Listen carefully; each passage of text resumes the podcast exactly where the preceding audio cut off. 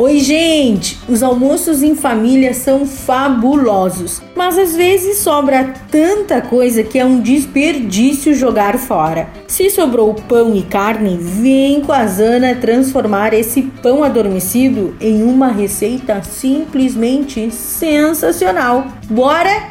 Anote tudo, por favor. Por ser uma receita com sobras de churrasco, as quantidades ficam por sua conta, ok? Pão francês, carne de churrasco picada, manteiga, queijo mozzarella ralado, alho, azeite de oliva, salsinha picada, sal e pimenta a gosto. O modo de preparo: em uma tigela, coloque a manteiga, a salsinha, o queijo, a carne de churrasco e o alho. O alho sugiro que asse no forno por 20 minutos, em temperatura de 200 graus e faça uma pastinha do alho antes de colocar na tigela.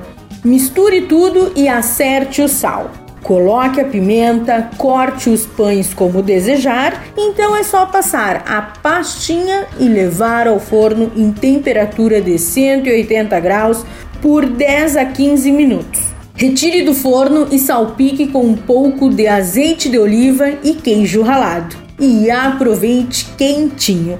Dica da Zana: colocar pimenta, dedo de moça e tomate seco picadinho, ao mesmo tempo que ficará forte pela pimenta, suavizará também pelo tomate seco. Espero que vocês tenham gostado da receita de hoje. E não se esqueça, se você perdeu esta ou qualquer outra receita, acesse o blog do Cozinha Viva, está lá no portal Leovê. Meu nome é Zanandrea Souza, temperando seu dia, porque comer bem faz bem. Até amanhã, tchau, tchau!